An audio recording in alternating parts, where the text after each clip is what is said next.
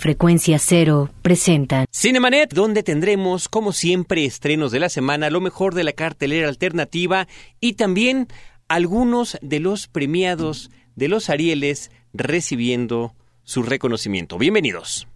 Lee cine, vive escenas. La mejor apreciación de la pantalla grande en Cinemanet.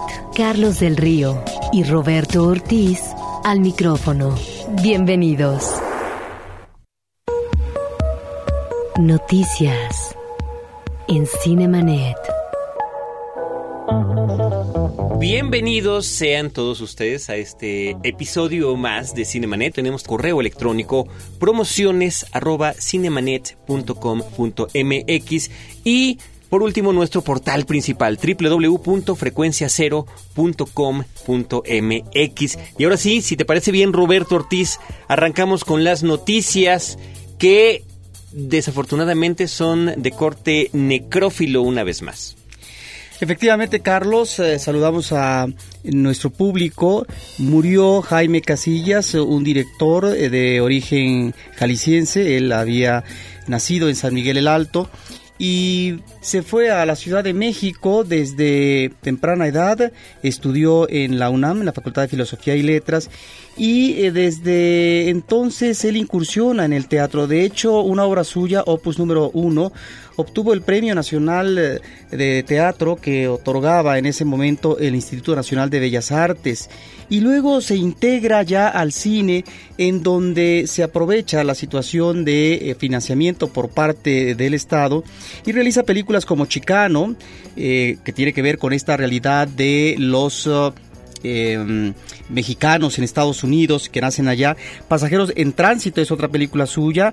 Memoriales Perdidos, que es eh, una obra que gana eh, varios premios. en 1986 eh, tiene cuatro Arieles, de tal manera que es un director que encontramos una vena interesante en la parte documental. Hace entonces eh, trabajos como Tierra de Rencores, La leyenda del Manco, eh, La Fatua. No pudo continuar, estaba tratando de encabezar, de canalizar un proyecto que tenía eh, que ver con el golpe de Victoria Huerta, de tal manera que eh, suspende su actividad.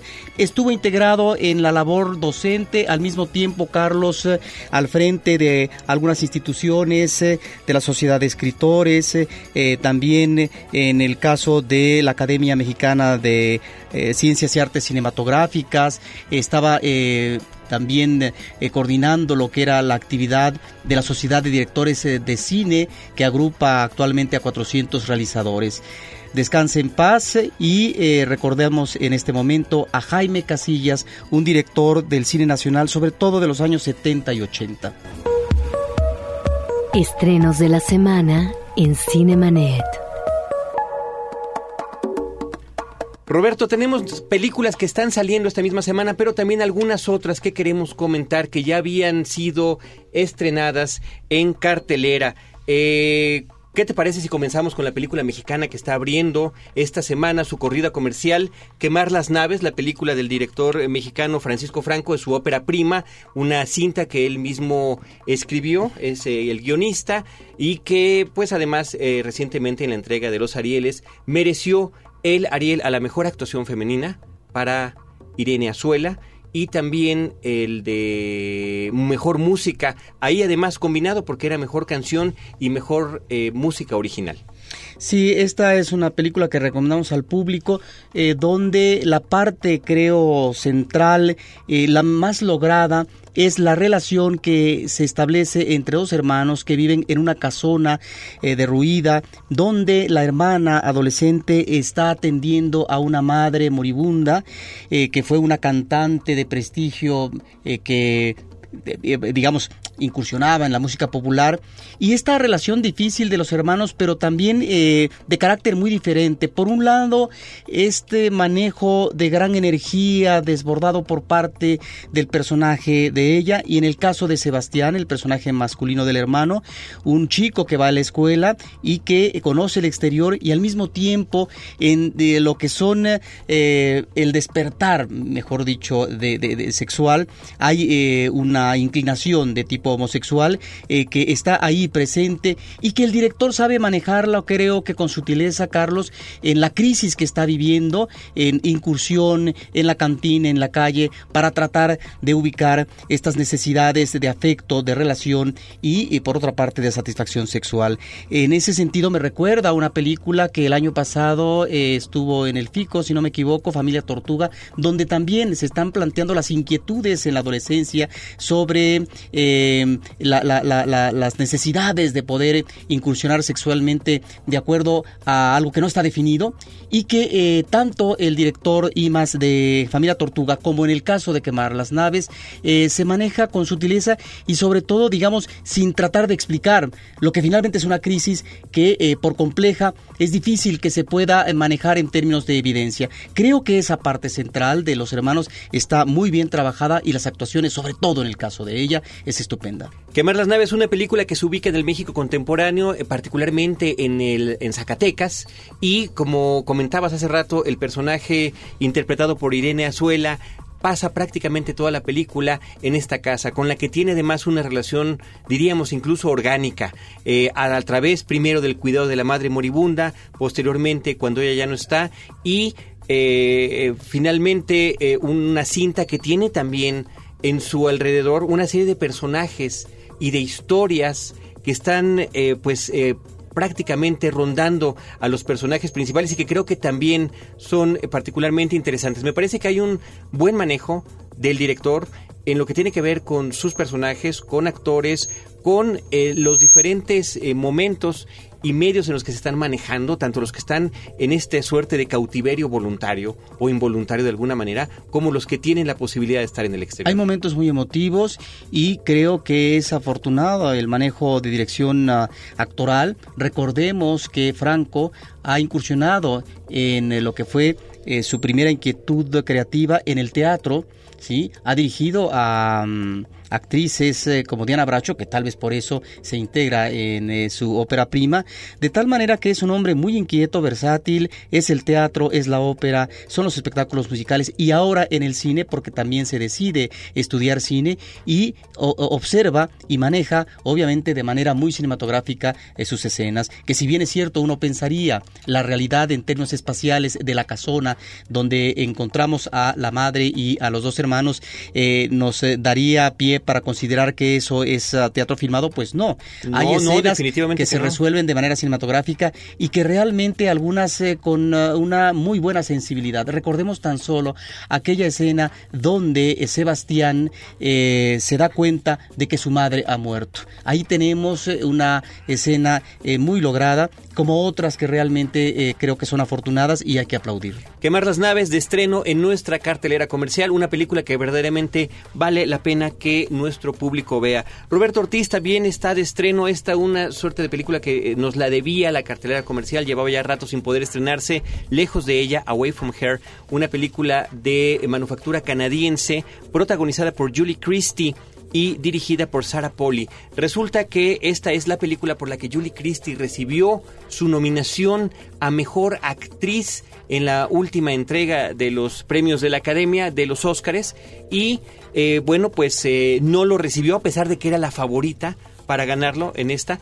pero eh, vale mucho la pena observar su actuación como una mujer de edad avanzada que es víctima de esta terrible enfermedad que es el Alzheimer. Y como su pareja de toda la vida, su esposo, tiene que lidiar junto con ella con esta situación, tratando de decidir qué es lo que puede suceder. La decisión finalmente eh, se da eh, muy a principio de la película de ser internada en un eh, centro especializado para, para gente que padece esta enfermedad, que por cierto me parece que en la película una o dos veces se menciona el nombre de la enfermedad, como que se da por sentado que ya todos sabemos de qué se trata. Si bien además es ella quien eh, pues eh, recibió este esta nominación que en sí misma siempre llega a ser una un reconocimiento. Diría yo que es él el personaje principal de Gordon Pinsett quien carga con, con el peso de la película porque nuestro recorrido dramático, nuestro conocimiento de todo lo que sucede en la película es a través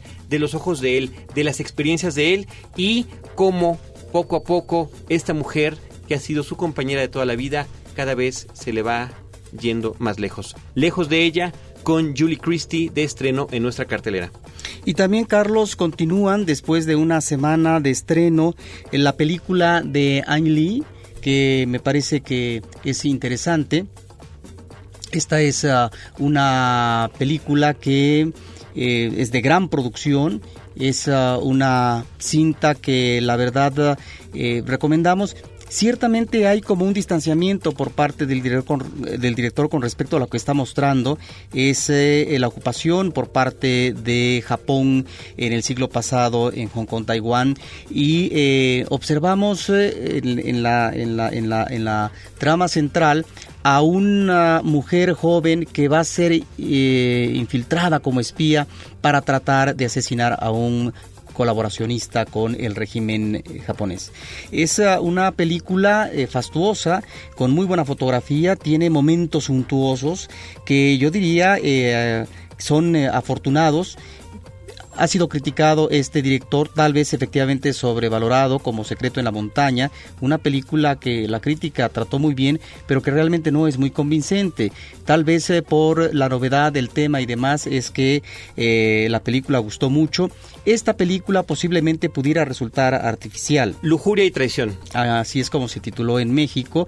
Y es ah, una película que además tiene escenas de sexo explícito que eh, muy eh, pocas veces se ve en la pantalla comercial y que eh, nos, oh, nos remiten a una relación sadomasoquista entre dos personajes eh, y que nos lleva a una situación contradictoria, difícil de asumir por parte de esta chica espía que tiene una misión que cumplir, pero que finalmente eh, termina en un amor arrebatado, eh, una pasión diríamos, mejor dicho, arrebatada con este, este hombre que está colaborando con el gobierno japonés, de tal manera que eso creo que es el nudo, creo que es el centro de la, de la historia y es donde encontramos eh, lo más logrado, creo yo. Lujuria y traición de Ang Lee que continúa en la cartelera. Roberto Ortiz entra también esta semana la película Captivity. Aquí en México, a pesar de que Captivity significa cautiverio, le pusieron el sótano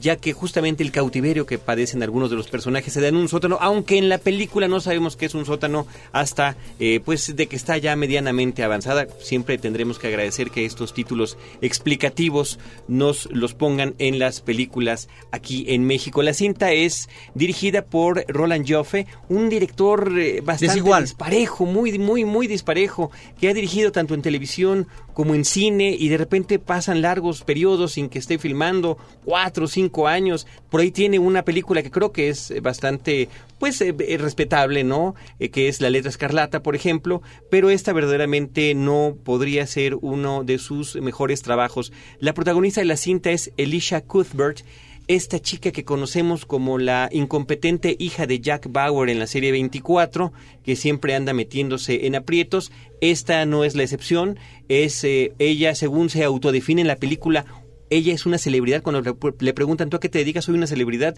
Nunca se dice si canta, si actúa, si, si es modelo o lo que sea. Es celebridad simplemente, ¿no? Se es secuestrada, eso sucede muy temprano en la película, y eh, el resto de la cinta transcurre en este lugar cerrado donde está siendo manipulada prácticamente como una rata de laboratorio en, eh, eh, en, cautiverio, pues insisto, como es el título en, en inglés. La película se asemeja en partes a lo que son las películas de So, de Juego Macabro, las que ya van cuatro, eh, sin llegar, por supuesto, a tener esos tonos. Así que Captivity, el sótano, ya está de estreno en cartelera. Otra película que continúa, Carlos, es La Media Luna de Patricia Regan. Esta es una eh, cineasta que comenzó con el pie derecho en eh, documentales que fueron en buena medida muy bien recibidos, tuvo una respuesta favorable diríamos que por parte de los festivales en donde llegan a incursionar. La Milpa del 2001 es ah, un corto que eh, tiene eh, un ah, premio estudiantil de la Academia de Hollywood y luego Retrato de Familia es eh, un documental que es sobre unos sobrevivientes de, de, de, varios hermanos que viven en la pobreza en, en Harlem. Esta es ah, una película interesante y luego salta, salta a la ópera prima. Esta es una película de ficción que aborda el periplo de un niño de 8 o 9 años eh, que eh, vive con la abuela en México, pero su madre se ha ido a los Estados Unidos eh, de ilegal para trabajar y enviarle, enviarle cada determinado tiempo un dinero para su mantenimiento a este chamaco.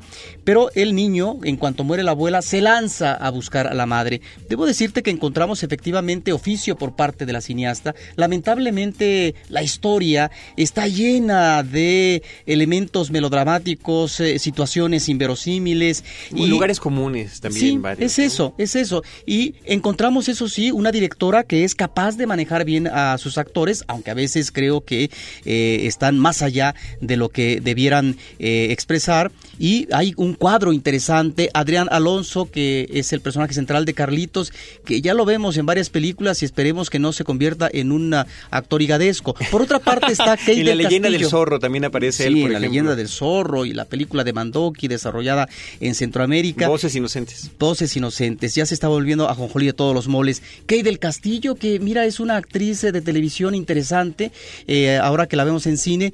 Eugenio Derbez, que no te la crees en cuanto eh, ves a este actor por antonomasia de la televisión eh, cómico en el cine. Maya Zapata, que es una actriz que va evolucionando de manera muy favorable. Y por supuesto, esta actriz natural que es Carles Salinas, que aquí hace el personaje de la coyota. En fin, inclusive un homenaje por eh, eh, considerar eh, a este viejo zorro de mar que es Mario Almada, que es el padrino, Ernesto D'Alessio, etcétera. Esta es una película que eh, tuvo un eco muy favorable en el Festival de Sundance, de tal manera que eh, tiene una ovación de alrededor de cinco minutos por parte del público y que inmediatamente eh, se interesan las ah, distribuidoras por comprarla, compran la película en 5 millones de dólares, de tal manera que ya tiene asegurada su distribución en Estados Unidos, en México, en otros países de Europa y de habla hispana. Y bueno, es creo la película del tema que tiene que ver con una realidad difícil que aquí es tratada, yo diría, de manera muy amable eh, y que en realidad eh, ni mucho menos pudiera compararse con esta realidad que día a día viven eh, todos estos ah, migrantes que tratan de encontrar el sueño americano allá en los Estados Unidos. La misma luna es una película donde esta directora en que empieza a recibir ofertas y que vamos a ver eh, cuál es su siguiente proyecto y de qué manera lo, enfoca. Y finalmente, Carlos... El, dato curioso nada más, Roberto Ortiz, de lo bien que le ha estado yendo con el mercado latino a esta película en Estados Unidos, que finalmente si no refleja esta realidad que es tan difícil, tan cruda, tan compleja, esta versión idealizada está siendo recibida prácticamente con los brazos abiertos a, para este público. ¿Una última película, Roberto? Sí, es uh, la película Sin Rastros. Es una película de un director que se llama Gregory Hoblit. Este es un director que ya habíamos conocido, eh, sobre todo en una película reciente que se tituló Crimen Perfecto que seguramente eh, vio el público. Crimen Perfecto, una película eh, con uh, este actor estupendo Anthony Hopkins, a propósito de un hombre inteligentísimo que eh, mata a, su esposa, a, su, infiel esposa habría que subrayar. Es por infidelidad y después ah, eh, hay una especie de reto entre él y ah, un juego de inteligencias diríamos y su abogado defensor. Es una película con buena trama, algunas cosas efectivamente como thriller no se creen, sin embargo con eh, muy buena narrativa. Con el fiscal, con el fiscal, más que su abogado el fiscal, él mismo decide defenderse, ¿no? Él mismo decide defenderse, tienes toda la razón. Y luego Sin Rastros es una película que nos lleva a lo que es considerado el thriller ahora cibernético, que aborda esta situación en el caso de esta película de un asesino serial que eh, tiene a las víctimas en eh, el Internet y que está torturándolos y depende del número de gente que se está conectando viendo estas imágenes, el tiempo de que estas víctimas pueden seguir viviendo y la muerte fulminante que van a tener porque mientras eh, más gente ingresa al Internet, pues obviamente la vida se le escapa a las víctimas. Entonces, este es una película que tiene que ver con este manejo de los asesinos seriales que deben acudir en su narcisismo eh, los medios de comunicación para tener presencia. Recordemos tan solo recientemente la película Zodíaco, que nos remite a un asesino serial eh, que efectivamente existió en los Estados Unidos. Y bueno, por otra parte estaría 8 milímetros, que también tiene que ver con esta situación de asesinatos a través con de el cine la imagen en este caso, ¿no? audiovisual. Entonces, bueno, aquí tenemos una variante, ahora a través del Internet. Lo que hay que considerar como afortunado en esta película, Carlos, es el extraordinario trabajo de edición, el trabajo de cámara. Es una película que eh, logra manejar eh, muy buen ritmo y que creo que es el mejor logro. Tal vez la historia no es eh, una gran historia, pero sin embargo trabaja convenientemente los personajes y se lleva muy bien de la mano con respecto a las situaciones de suspenso que se van generando. Cumplidora entonces la cinta. Efectivamente. Muy bien, pues esos fueron los estrenos de la semana, las películas que continúan en cartelera y vamos a escuchar ahora cómo ha sido todo este esta memoria que hemos tenido de la experiencia en los Arieles, algunos de los eh, discursos de aceptación brevemente editados de los ganadores. Escuchen. Cinemanet. Bienvenidos a la entrega número 50 del Ariel. Y el mejor largometraje documental es para... Yo llegaba a la jefatura y parecía que caía una bomba en la jefatura. Ahí tienen la carriza. Los ladrones viejos de Everardo González. Quiero agradecer, por supuesto, a, a todos aquellos que han hecho que eso sea posible y a todos los grandes ladrones que aparecen en esta película. También a Luis Echeverría y a José López Portillo. Muchas gracias. El Ariel para el mejor guion adaptado es para Paul Leduc, El Cobrador. Por mejor guion original, el Ariel es para Carlos Reigas. Quisiera dedicar el premio a Cornelio Wall, eh, que es un menonita muy valiente y un gran mexicano que está aquí con nosotros, porque él fue el que terminó el guion durante el rodaje de la película. Vaya, estoy muy nervioso. Me puse muy nervioso cuando Carlos me hizo llorar, pero ahora estoy más nervioso cuando veo tanta gente, porque ahora sí no puedo llorar. Y el Ariel por mejor ópera prima es para Párpados Azules de Ernesto Contreras. Bueno, antes que nada quiero dedicarle este premio a Carlos, que está ahí, mi hermano, que escribió el guion de esta película. Y por supuesto es una película, la agencia ya que es nuestra empresa, pero del IMCINE, de Foprocine, de New Art, del Estudio Churubusco y por supuesto del CUEC, del UNAM. Muchas gracias.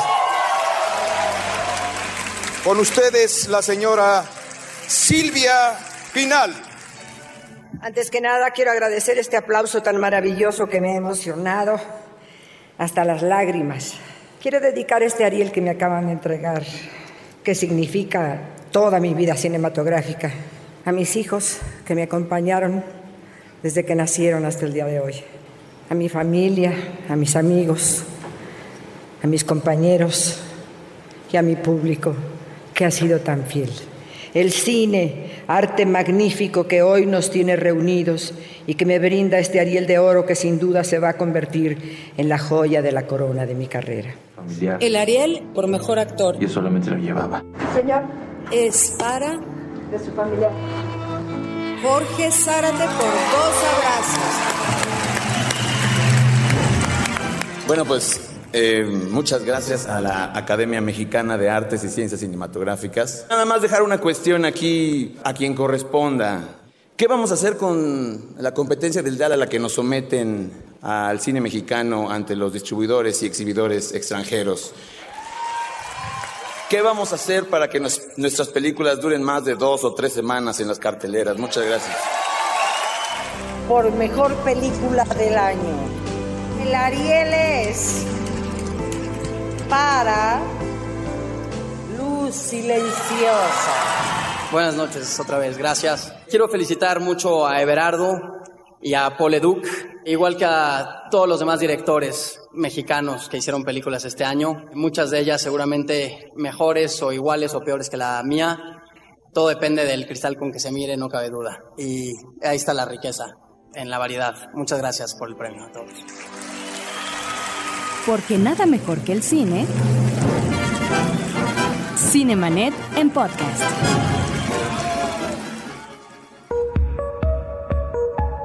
La otra cartelera.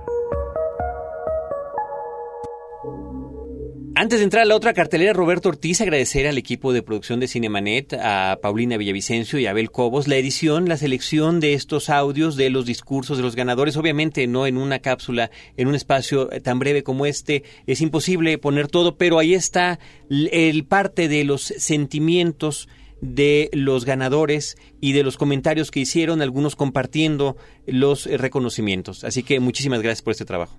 Ahora, eh, ahorita escuchando a algunos de los ganadores, hay que considerar, Carlos, que el público sí lee en eh, el periódico, ve en la televisión o escucha en radio quién ganó los Arieles. El problema es que esas películas no siempre las ve el público, porque como es, ciertamente el mejor actor, Jorge Zárate, Jorge Zárate apuntó puso el dedo en la llaga. ¿Qué pasa con las películas mexicanas que no sobreviven ni siquiera una semana? Es desastroso. Películas que tienen 20, 30 copias y que no pueden eh, lograr superar más de 7 días. Esa es una realidad eh, que acontece cotidianamente en eh, el ámbito de la exhibición. Hay que decir, Carlos, que en la Cineteca Nacional se están proyectando Ladrones Viejos, por un lado, el documental que gana como mejor documental, pero al mismo tiempo como mejor edición de Berardo González, y al mismo tiempo el público podrá ver eh, otros trabajos del mismo cineasta, La canción del pulque, que obtuvo en su momento también eh, el Ariel como mejor documental, y otro documental eh, que hace que se llama Santa Rita, y también Paralelamente al estreno en salas comerciales, Quemar las naves está en Cineteca Nacional. Quemar las naves en Cineteca Nacional, yo creo que vale la pena recomendarla, insistir en la recomendación, no nada más está en la cartelera comercial, sino también en la Cineteca Nacional. Y Roberto, nada más para terminar hoy, porque a lo mejor seguimos platicando de estas cosas en programas por venir, porque hemos tenido pláticas posteriores con gente que ha platicado, eh, que ha ganado el Ariel, por ejemplo. Esta semana grabamos con el equipo de la película Quemar las naves, ya lo publicaremos en podcast la próxima semana para que todos ustedes lo puedan escuchar a la ganadora, a Irene Azuela, pero este les recomendamos visiten cinemanet.com.mx donde tenemos más de esta cobertura. Ya que estamos mencionando Cineteca Nacional, Carlos, no se debe perder el público un programa doble con esta extraordinaria actriz de Betty Davis. ¿Qué pasó con Baby Jane? Por un lado, esta es una película de 1962, una película cruel eh, donde utiliza de manera maestra este cineasta Robert Aldrich tanto a Bette Davis como a Jan Crawford ya en su decadencia actoral y que están espléndidas. Pero también otra película que Bette Davis hace muchos años uh, eh, con anterioridad, 20 años aproximadamente, en 1940 hace Lágrimas de Antaño, que es una película muy interesante con, con Claude Rains. Es una cinta de una solterona que atraviesa por una especie de hospital psiquiátrico porque tiene una crisis nerviosa y después se convierte en una mujer despampanante que va ahora a tomar eh, obviamente la, la, estafeta para poder imponerse socialmente. Es uh, aquí una actuación espléndida, arrebatada por parte de Bette Davis. Por un lado, el, programa doble. Y también, Carlos, mencionar que hay actividades en eh, algunos eh, cineclubes en el caso del Film Club Café, que está en el Boulevard Manuel Ávila Camacho 1695, están presentando varias películas del realismo italiano. En esta semana y la próxima tendremos eh, específicamente películas de Roberto Rossellini como Alemania Año Cero, Paisa, que está compuesta por varios episodios dramáticos de la guerra, y Roma Ciudad Abierta, que es la posguerra, que es todavía una Roma destruida, donde encuentra una historia magnífica Rossellini. Está esa actividad que hay que mencionar, creo que siempre es bueno eh, asistir a estas películas de la historia del cine. Y por otra parte, también recomendar que hay un cineclub muy interesante, Carlos, en eh, la Casa Cultural Jesús Reyes Heroles. Se exhibe este fin de semana Edipo Rey, El Hijo de la Fortuna, una película de Pier Paolo Pasolini con Franco City, Silvana Mangano, que es una actriz espléndida, eh, también Alida Bali. Esta película se exhibe pues, pues el próximo sábado, Carlos aquí en la Casa de la Cultura Jesús Reyes Oroles, que además es un eh, espacio muy agradable con un jardín y, aparte en la calle tenemos enfrente una plazoleta, etcétera. Y lo interesante que es un cineclub de muchos años y que cada sábado tiene no solamente la presentación de una película, sino que también invitan a un experto en cine para que después tenga un debate con el público. Este cineclub que se ha mantenido durante muchos años, eh, celebramos y que actualmente está a cargo del psicoanalista Alberto Montoya. Cine interactivo. Pues eh, con esto concluimos la emisión de Cinemanet. Muchísimas gracias a la producción de Paulina Villavicencio, a la postproducción de Abel Cobos, que también es nuestro productor en podcast, y a Celeste North. De este lado del micrófono, Roberto Ortiz y un servidor Carlos del Río. Los esperamos con más Cinemanet, ya sea en podcast, ya sea en radio, con cine, cine y más cine. Los créditos ya están corriendo. Cinemanet se despide por el momento. Más en una semana. Vive cine en Cinemanet.